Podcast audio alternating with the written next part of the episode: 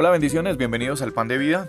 Hoy, gracias a Dios, tenemos una vez más que decir que Dios es fiel, que Dios es bueno, que su misericordia eh, es nueva hoy, que el favor de Dios está acompañándonos una vez más hoy, al final de este mes de septiembre. Y quiero compartir una reflexión con ustedes.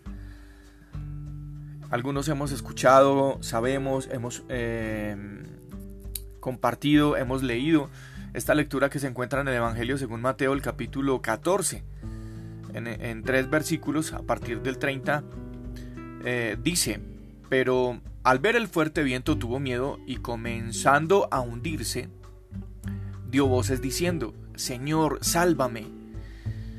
Al momento Jesús extendió la mano, lo tomó y le dijo, hombre de poca fe, ¿por qué dudaste?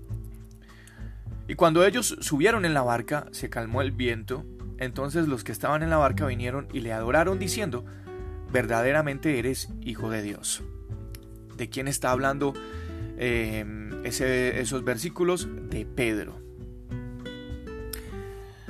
Y quiero eh, comenzar esta reflexión diciendo que la fe una verdadera fe puede conquistar todos los obstáculos. Escúcheme bien lo que le estoy diciendo. Todos, todos los obstáculos. Pero algunas personas em, insisten en mantener a Jesús a distancia, esperando que a lo mejor los obstáculos desaparezcan así, en un chasquido de los dedos, de la nada.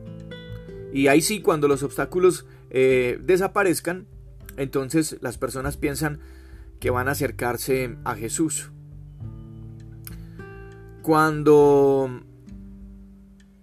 los cielos económicos sean más brillantes, cuando las dudas se hayan aclarado, cuando el dolor o la tristeza o la depresión se haya ido, eh, cuando el problema de familia entre esposo o esposa o el problema tal vez con un hijo haya desaparecido, entonces ahí sí, ahí sí nos acercaremos a Jesús. Mire lo que le voy a contar. Pedro, sabiendo que Jesús estaba cerca, con una fe impresionante, le dijo que le permitiera ir a él a través de las aguas agitadas, tormentosas. En algún momento el temor casi lo vence, pero aún así Jesús lo tomó de su mano y lo levantó. Siempre en nuestra vida habrá tormentas. Siempre en nuestra vida habrá dificultades. Y a lo mejor, pues dudas que nos asalten. Muchas preguntas sin respuestas. El problema de algunos errores espantosos que hayamos cometido. Siempre estaremos batallando contra algunos, entre comillas, propósitos ¿sí? Pero siempre nos estaremos también resistiendo a el plan que tiene Dios para nosotros. El consejo esta mañana en esta reflexión es que no permitas que las tormentas te mantengan lejos de la presencia de Jesús. Solo en esa presencia es que nosotros podemos ser realmente fortalecidos, consolados. Eh, en esa presencia podemos recibir la sabiduría para salir de alguna situación.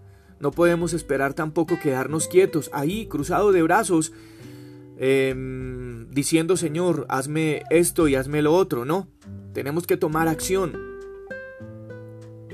Tenemos que hacer que las tormentas se conviertan en un puente para acercarnos a Jesús y no en la excusa para alejarnos de Él. Cuando Jesús se levanta. La tormenta se termina. Inmediatamente viene la calma, desde el poder de su presencia, porque Él estaba ahí. Y al levantar su voz, sencillamente la tormenta se calmó. Cuando a veces estamos en la multitud de de muchas situaciones que se convierten en un, en un ruido espantoso alrededor de nosotros, no podemos escuchar, no nos dejan escuchar esas circunstancias la voz de Dios. Pero la misma presencia de Jesús es suficiente para traer la calma a nuestra vida. Así es que cuando Jesús se introduce también en la fuerza de la naturaleza y se aquietan, si nosotros entendemos que Él tiene el poder para eso, pues cuánto más tendrá el poder para anular, calmar las tormentas de muchas otras cosas que hay en nuestra vida. Una fe, una fe verdadera, realmente puede vencer, conquistar todos los obstáculos que se presenten en nuestra vida. Aun cuando nosotros mismos seamos los que le hayamos dicho a Jesús, permítenos caminar por encima de esa tormenta, de esa dificultad. Cuando nos falte fe, ahí va a estar la mano de Jesús para levantarnos y para calmar la tormenta. Y sobre todo, para darnos a nosotros la victoria, la conquista sobre esas dificultades. Yo soy Juan Carlos Piedraíta y este es el pan de vida. Bendiciones a todos ustedes, cuídense mucho, un abrazo.